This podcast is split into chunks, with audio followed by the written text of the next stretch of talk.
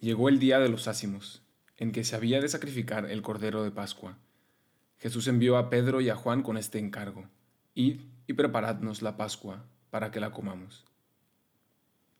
Cuando llegó la hora, se puso a la mesa con los apóstoles y les dijo: Con ansia he deseado comer esta Pascua con vosotros antes de padecer, porque os digo que ya no volveré a comerla hasta que haya su cumplimiento en el reino de Dios. Antes de la fiesta de la Pascua, Jesús sabía que había llegado su hora de pasar de este mundo al Padre. Él, que había amado a los suyos que estaban en el mundo, los amó hasta el final. ¿Qué pasa en este momento de tanta intimidad? ¿Por qué el mismo Jesús le da tanto real, se le da como parece como si incluso exagerara de la importancia y la profundidad y la afectividad de este momento? Y dice el Papa Benedicto XVI que para entender el misterio y el mensaje de Cristo, tenemos que evitar un peligro y que puede ser completamente malinterpretado si lo separamos de la fe y el contexto del pueblo elegido de Dios, es decir, del pueblo judío. Y eso es lo que vamos a hacer hoy, entender la profundidad de lo que acabamos de leer, de diferentes pasajes del Evangelio, pero de la manera correcta y profunda, entendiendo el contexto y toda la historia que estaba esperando este momento. Hoy queremos experiencias, no buscamos solo teoría, la verdad. Es cierto que en la iglesia hay una riqueza increíble en lo que es la experiencia de Dios y de la fe, pero por más bello, verdadero y profundo, termina siendo inaccesible para la mayoría de los que estamos sedientos de Dios. Por eso este podcast te ofrece esta riqueza a través de experiencias, a través de la vida de un seminarista y de las personas con las que se irá encontrando en su camino para enriquecer tu experiencia de Dios.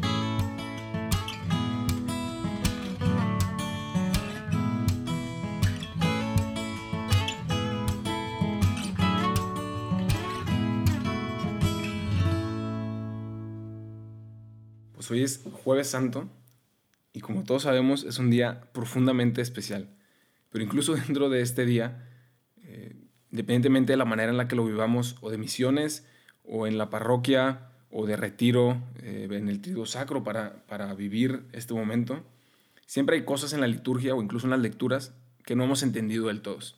Y entonces hoy vamos a hacer un pequeño repaso de toda la historia del pueblo de Israel para no caer en ese error del que nos decía el Papa Benedicto, para no malinterpretar, o por lo menos para no perder la riqueza de todo lo que pasa en esta última cena, en este jueves santo de Jesús con sus discípulos, de tanta intimidad, de tantas promesas que Él hace y del cumplimiento de tantas profecías de todo el Antiguo Testamento, hacer un pequeño repaso con los highlights para poder entender a mayor profundidad.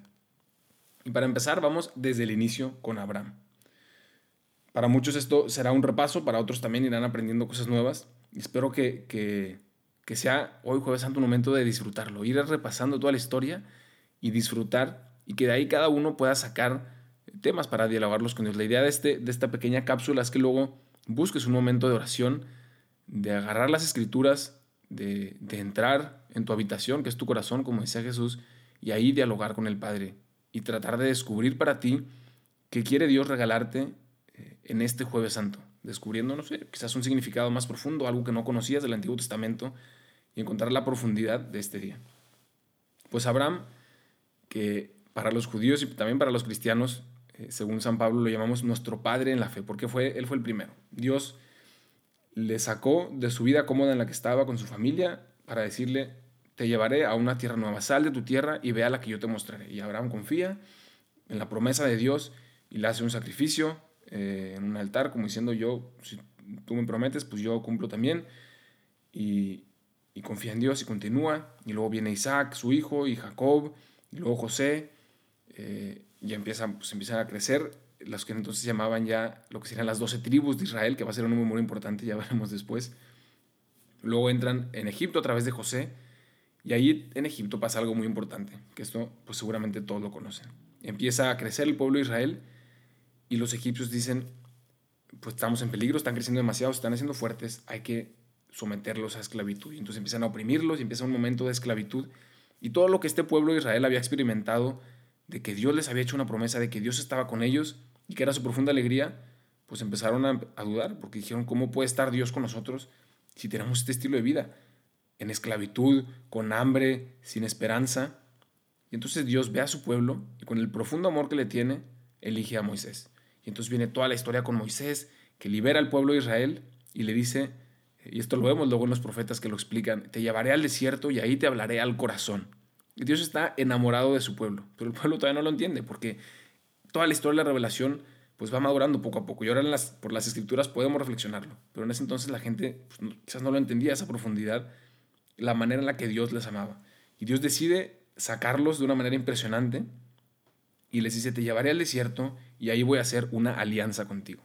Y este es el primer punto que vamos a reflexionar hoy, porque en el jueves santo está de manera muy especial presente.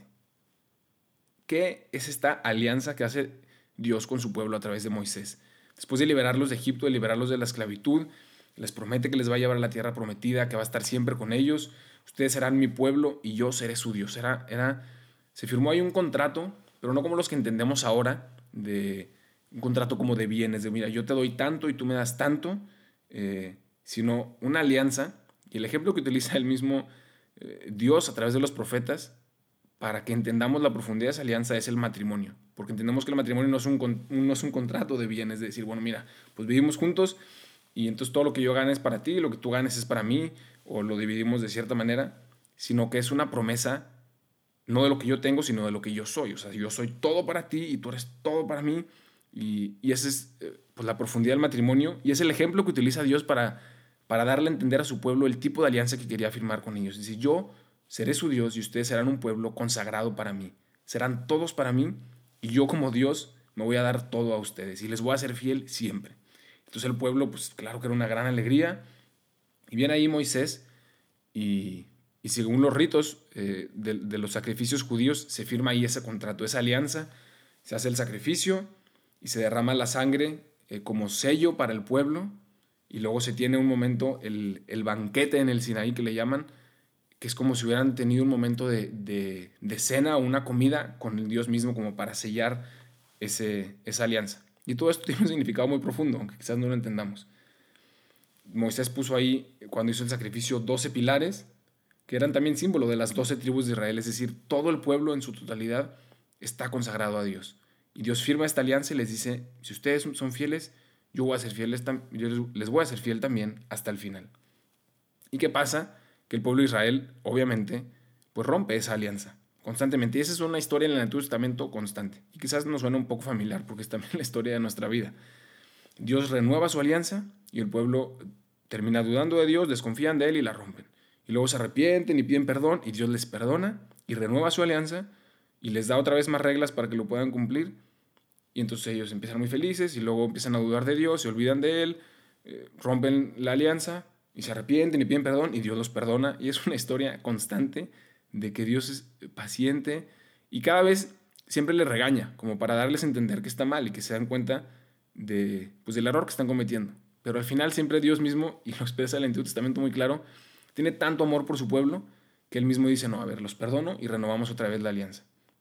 Y aquí, en esta alianza, Dios se da cuenta que, el pueblo como que es más débil de, lo que quizás él, él, se esperaba. Y entonces les promete una alianza en el futuro todavía más perfecta. Y a través de diferentes profetas, vamos a ver el, tengo aquí mi Biblia, porque vale la pena verlo literalmente. En el profeta Oseas hace esta, esta comparación que les hacía con el matrimonio clarísima. Y lo, para darle a entender al pueblo de Israel lo que ellos habían hecho, le dice a este, a este profeta, es algo muy escandaloso, pero hay que entender en el contexto, por eso dice el Papa Benedicto eso muy claro.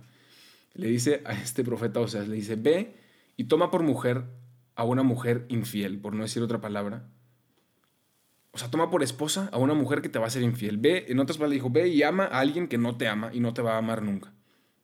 Y después de que el profeta hace esto, lo utiliza como, como un signo para su pueblo. Le dice, pues esto que le estoy pidiendo al profeta es lo que ustedes han hecho conmigo. Y yo he decidido tomarles a ustedes como esposa, a mi pueblo, o sea, entregarme totalmente, aunque ustedes constantemente me traicionan y me son infieles. Era como para explicar el, drama del amor de Dios, y eso es lo que pasa también en nuestra vida. O sea, Dios ha prometido darnos todo, se entrega a sí mismo a nosotros y hoy como católicos lo podemos entender más incluso después de que vino Jesús y nosotros constantemente le somos infieles. Y Dios aún así nos continúa siendo fieles. Entonces ahí fue como un regaño que le dio a su pueblo para darse a entender el tamaño de su infidelidad. Pero no pasan un par de versículos y les dice, pero yo te llevaré al desierto y te hablaré al corazón, lo que hizo ahí en el Éxodo, esta, nueva, esta promesa de una nueva alianza. Y les habla del futuro, les dice, en aquel día, cuando se selle esta nueva alianza de las que, de las que le estoy hablando, te haré mi esposa para siempre. Te desposaré en justicia y en derecho, en amor y en compasión. Te desposaré en fidelidad y tú conocerás la totalidad de Yahvé. O sea, les dice, aunque tú me has fallado, yo te prometo una alianza todavía más profunda y te uniré a mí para siempre, como una esposa. Así le habla, con esa ternura le habla Dios a su pueblo. Y luego, a través del, del profeta Jeremías, les dice, haré con ustedes una nueva alianza, una alianza eterna. Sabiendo que los hombres, nosotros pues la rompemos acá rato y desobedecemos lo que, lo que hace Dios, Dios ahí les promete una alianza. Entonces esta parte de la historia la vamos a dejar inconclusa y luego quizás ya entenderemos cómo se completan estas dos promesas en el jueves santo. Después de que Dios firmó esta alianza con su pueblo y el pueblo constantemente le era infiel, Dios les promete una alianza más grande, una alianza nueva y eterna que les ayudará para cumplir este, esta promesa que el pueblo también hizo de fidelidad a Dios. Entonces sigue la historia eh, con el pueblo de Israel, tienen el arca de la alianza que era como el signo de Dios entre su pueblo, que luego la quieren convertir en un templo y empieza como con una tienda portátil literalmente y luego construyen ya el templo. Y hay 15 capítulos del libro del Éxodo que define y describe a detalle cómo era ese templo, por si a alguno le interesa. Dicen muchos lectores de la Biblia que ese es el capítulo en el que todos los que intentan leer la Biblia de principio a fin, la Biblia, dejan de leerla, porque está aburridísimo. Pero si a alguno le interesa, pues ahí está. Total, la importancia, ahora el segundo punto vamos a la importancia del templo. ¿Qué significaba el templo para los judíos y, y por qué era tan importante? Era el lugar en el que Dios estaba presente para el pueblo. En esa arca de la alianza, en esa tienda que hicieron y luego el templo que construyeron, no es simplemente un símbolo, sino que Dios mismo, y lo escribe el Antiguo Testamento, bajó en forma de una nube y habitó en el templo. Entonces imagínense la fuerza y, el significado que era para el pueblo judío, sabiendo que no importaba el tamaño del enemigo, siempre que tenían una guerra enfrente para conquistar esa tierra prometida que Dios les había, les había dado, Sabían que si Dios estaba con ellos no había manera de fallar. Entonces era un consuelo para ellos y una motivación que, realizaban los sacrificios en el templo y que Dios habitaba ahí. Dios estaba presente en el templo, en el Sancto Sanctorum, como le llamaban, y, no los iba a dejar solos. Entonces, pues ahí pasa todo el tiempo, el tiempo de los reyes y de los patriarcas, está el rey David, el Salomón, que es cuando se hizo el templo increíble y era todo un, esplendor para el pueblo judío, estaban en su gloria. Y de repente, pues como sabemos ya en esta historia, vuelven a fallar, a tener mucha confianza en sí mismos, a olvidarse de Dios, a pecar contra Él, a olvidarse de esa alianza de que es Dios quien les ha dado todo. Y entonces, parte de ese castigo muy pedagógico de Dios es que les invaden, les destruyen toda la ciudad, les destruyen todo el templo y los mandan en el exilio al desierto otra vez. Entonces vuelve otra vez el pueblo judío al mismo error, en el desierto, con hambre, sin templo, sin Dios. O por lo menos es lo que sentían, ¿no? Se sentían abandonados por Dios y llega un momento de gran desesperación. Y ese también, pues quizás nos es un sentimiento bastante familiar en nuestra vida de fe. Sentirnos sin esperanza, abandonados por Dios y otra vez destrozados porque le hemos sido infieles. Y estamos en el desierto, abandonados, no tenemos templo, no está Dios con nosotros. Entonces Dios les promete, aquí también ya no solo una alianza como antes, sino que les promete un nuevo templo un nuevo templo que significaba para ellos esta profundidad de, que Dios, Dios está con nosotros. Eh, Dios habita entre nuestro pueblo, Dios es nuestra, nuestra fuerza. Y Dios promete que volverá, que habrá un nuevo templo, un templo, una nueva Jerusalén que los perdonará y que habitará de nuevo en su pueblo. Y entonces esto explica toda esa tradición judía de, que, es de mucha esperanza, de confiar en Dios, de que cumplirá su, su promesa, de que volverá. Y todo esto pasa también, o sea, siguió hasta el templo de Jesús. Ese templo que construyó Herodes, el templo del que todos hablaban que era increíble en Jerusalén, era un templo que reconstruyeron después de que, de que regresaron del exilio en el desierto, pero lo curioso es que Dios esa vez ya no bajó en forma de nube. Y fue un gran misterio para todos los judíos. Pasaban años y sabían que aunque habían construido otra vez ese templo, porque Dios les había prometido que volvería, Dios no bajó y el templo estaba vacío. Era un gran drama para los judíos. Incluso en la época de Jesús continuaba eso. En esas épocas el templo estaba vacío. Entonces, estos eran los dos pilares de hoy, el templo y la alianza. Y ahora vamos a ver, eh, dejando estos dos temas inconclusos, regresando al jueves santo, de qué manera se cumplen y se llevan a plenitud estas dos promesas, la nueva alianza y el nuevo templo, y qué profundidad tiene. entonces para eso necesitamos otra vez ir al, Evangelio de Lucas que habíamos leído y, y repasar todo lo que dice Jesús en esa última cena, que es algo muy profundo. Y lo hemos leído mil veces, pero después de este pequeño repaso quizás nos hace un poco más de sentido. Leímos ya que él deseaba ardientemente ese momento con sus apóstoles, era un momento como de que estaba Dios como más emotivo, Jesús más emotivo de lo normal, quería estar con sus discípulos, eh, llevaba esperando ese momento mucho tiempo, y entonces les dice, tomó el pan, dio gracias, lo partió y se los dio diciendo, este es mi cuerpo que se entrega por vosotros. De igual modo, después de cenar, tomó la copa y dijo, esta copa es la nueva alianza en mi sangre que se derrama por vosotros. Y entonces aquí llega todo esto a plenitud. Tú imagina lo que pensaba un judío cuando escuchaba eso. Nosotros ya lo hemos escuchado mil veces. Pero un judío que sabía de memoria toda la escritura, toda la historia del pueblo de Israel, que conocía perfectamente la dinámica de los sacrificios, de que se agarraba un cordero eh, sin mancha y se derramaba su sangre y que esa sangre era la alianza entre Dios y el pueblo y a través de esa sangre le perdonaba sus culpas y renovaba su amistad con Dios, pero que era algo que tenían que hacer constantemente porque constantemente rompían la alianza. Entonces llega Jesús y les dice, esta es la nueva alianza que les habían prometido, solo que no se va a sellar con la sangre de un cordero, sino que se sella con mi sangre, que será derramada por vosotros. La alianza nueva y eterna. Y es la profundidad del momento, una alianza en la que ya no, ya no depende de que nosotros fallemos o no, sino que Dios mismo vino a entregarse por esa alianza, a hacer Él el sacrificio, a hacer el cordero entregado y que sea su sangre, la sangre de Dios mismo, que selle esa alianza para siempre. Recordarán ese pasaje en el que justo antes de la, de la pasión Jesús eh, está discutiendo con algunos de los, de los judíos en el templo y les dice, pues destruyan este templo y yo lo reconstruiré en tres días. Y entonces todos se escandalizan, ¿cómo? Pues el templo que se tardó 40 años en construirse, dices que lo vas a poder destruir y construir en tres días. Pero es curioso que el, que el evangelista, que, que entendiendo después de la resurrección todo lo que había sucedido, pone ahí, él hablaba del templo de su cuerpo. Y se ve que, o sea, el evangelista entendió perfectamente eh, todo lo que, lo que lo que Jesús les había explicado, pero quizás hasta después, cuando escribió el Evangelio.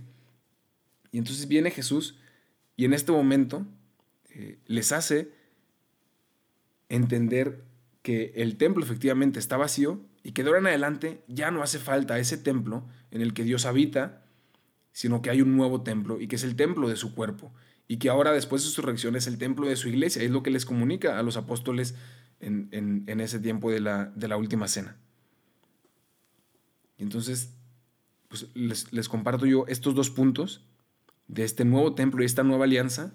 Y lo que les invito es hacer un poco el ejercicio de quizás el punto en el que más les ayudó, repasarlo con el corazón y sentir ese deseo de los judíos de, de la promesa que Dios había hecho, una nueva alianza, una alianza eterna en la que nos uniremos a Él, en la que Él se entregará a nosotros con tanto amor como un esposo a su esposa, porque así lo dijo Él a través de los profetas y, experimentar un poco la, profundidad de esta escena, leer el pasaje del Evangelio con un poco más pausa, que aquí además leímos algunas partes, y tratar de entender la profundidad que tienen para nuestra fe con las raíces judías. Y, como les dije al inicio, también buscar un tiempo de oración, de estar a solas con Dios, de dialogar con Él sobre el tema, de, de despertar ese deseo, de experimentar su perdón, de profundizar mi relación con Él, de que ha venido Él a sellar una nueva relación conmigo y que quiere incluso este mismo año renovar una vez más esa alianza y limpiarme y limpiarte a ti y perdonarte a ti y darte la oportunidad de unirte a Él para siempre en el nuevo templo de su cuerpo y de su iglesia con la sangre que selló con este nuevo pacto, que te perdona y que te permite unirte a Él constantemente para toda la eternidad. No hay nada que pueda destruir. Y eso Él lo promete en el jueves santo a sus discípulos. Y el último signo que habíamos dicho, así como Moisés puso los doce pilares que simbolizaban las doce tribus de Israel, pues Jesús tiene ahí a sus doce apóstoles representando toda la historia de Israel y además en adelante a toda la iglesia en el futuro. Que esa sangre se sella para toda la iglesia, para toda la humanidad. Y Jesús en ese momento les dijo también constantemente, lo que yo hago ahora no lo entienden, pero lo entenderán más tarde. Y ese más tarde te lo está diciendo a ti ahora, después de haber experimentado el Viernes Santo y el Sábado Santo que vamos también a caminar, tenemos la oportunidad de entender profundamente todo lo que significaba. Entonces pídele también la gracia, Señor, eh, ayúdame a entender todo lo que estaba haciendo, que cada palabra, cada gesto que estaba diciendo era también para mí. Personalmente, pensabas en mí en ese momento y quieres sellar conmigo esta nueva alianza y quieres estar conmigo en este nuevo templo. No me sigan en Insta y no me manden WhatsApp porque no tengo ni Insta ni WhatsApp, que ahora soy feliz y orgullosamente novicio. Pero lo que sí te puedo ofrecer es que si buscas una familia espiritual, un grupo de, personas en un ambiente de, de, familia en el que compartan los mismos ideales que tú tienes sobre la fe, pues eso sí te lo puedo compartir.